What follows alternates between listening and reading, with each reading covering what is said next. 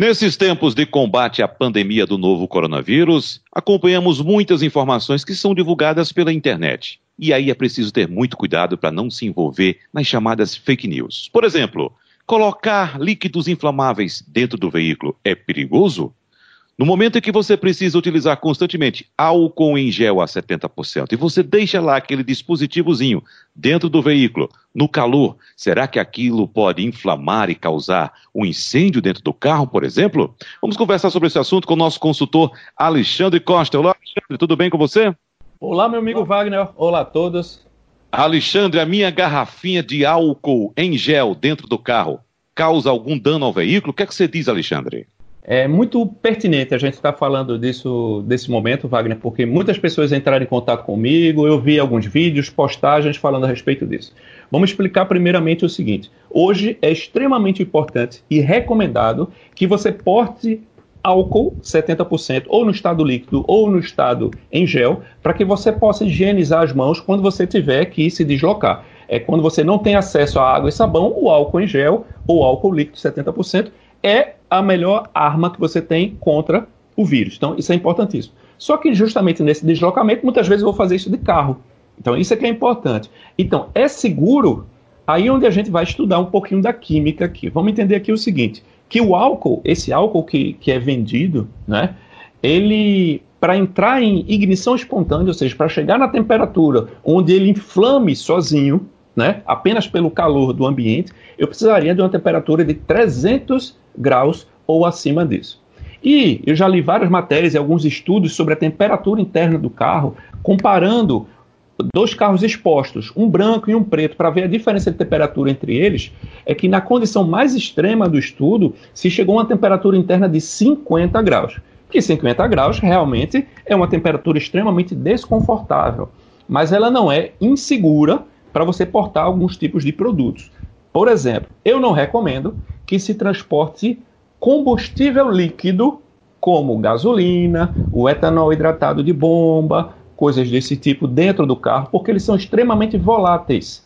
Porque em, a temperaturas ambiente ele forma vapor e esse vapor que é extremamente perigoso. Isso não acontece com o álcool 70, que é um álcool já produzido é, para ser é, usado de forma segura. Você imagina, Wagner, se fosse verdade isso, eu até fiz algumas reflexões, para que, que o álcool é, 70 transportado dentro de um carro é, corresse o risco de um incêndio potencial, que esses é, os supermercados, para serem abastecidos com isso, esse produto teria que ser transportado em condições específicas, coisa que isso não acontece. É transportado em caixa convencional, dentro de baú, que com certeza, em alguns casos, a temperatura chega a mais de 50 graus. Então, alguns casos, algumas fotos que me passaram, na verdade foram fotos de carregador de celular, tá? Comprados sem nenhum tipo de comprovação ou selo, né, de, de, de qualidade, e aí sim ou há um risco de ignição. Outra coisa, a gente não pode aplicar, eu ando, não é nem álcool em gel, eu ando com duas bisnagazinhas com álcool no estado líquido e pulverizo nas mãos. De preferência, eu abro a porta do carro assim que eu entro, né? Eu faço essa pulverização para que o vapor de álcool não esteja no ambiente, ok? Abro o vidro, dá uma circulada e depois eu saio.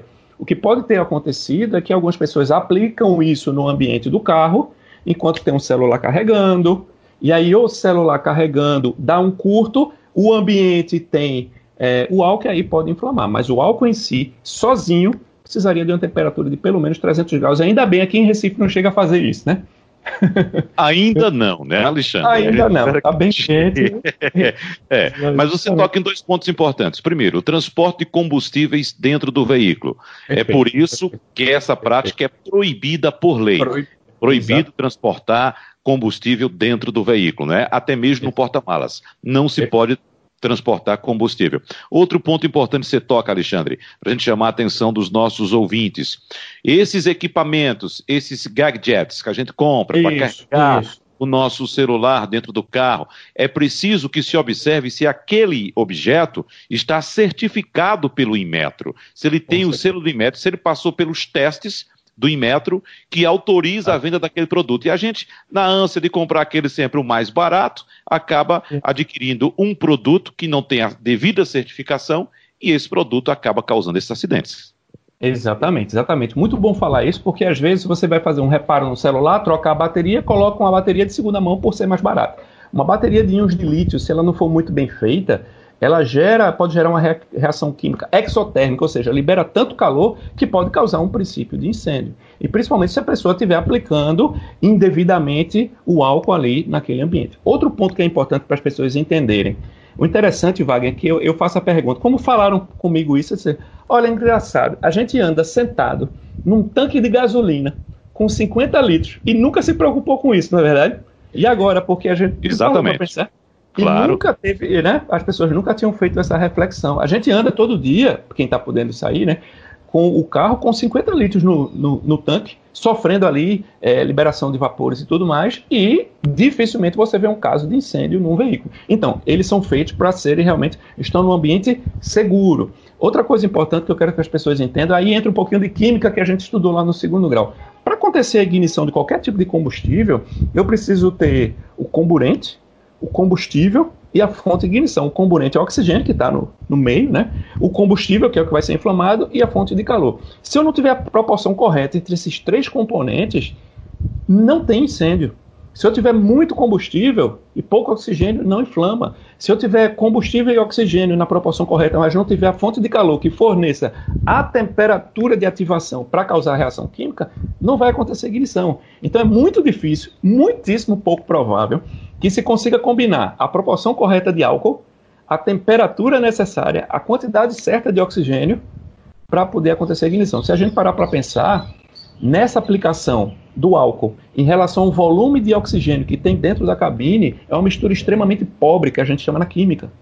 Então, dificilmente ia acontecer uma ignição. Então, é seguro. Logicamente, logicamente, eu não recomendo que deixe ele exposto.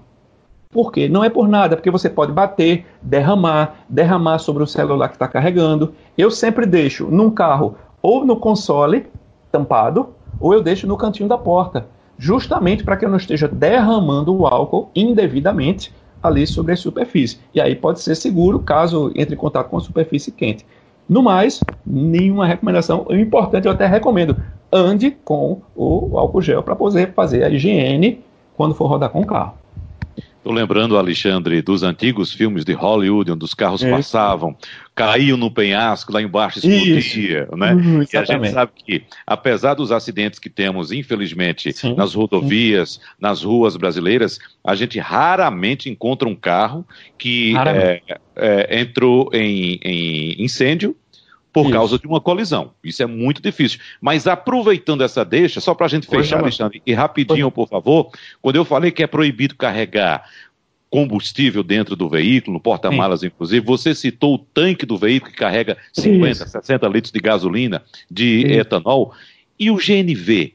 O carro Perfeito. equipado com cilindro de gás que vai lá, Perfeito. costadinho, Perfeito. nas costas do banco traseiro, Isso. o GNV, Alexandre. Vamos falar um pouco rapidinho a respeito do GNV, por favor. Muito bom a gente falar disso, meu amigo. Absolutamente seguro, tá? Se ele não sofrer nenhum tipo de adulteração, se ele for instalado em lojas homologadas, porque isso é lei, isso tem um controle, isso eu acompanho porque eu tenho clientes que são convertedores, né? Você inclusive já entrevistou um deles aqui no programa, Tá? Então, isso mostra que o GNV, ele, gás é, natural veicular, ele está ali é, sob pressão para poder ser transportado. O cilindro, ele não tem nenhum tipo de costura.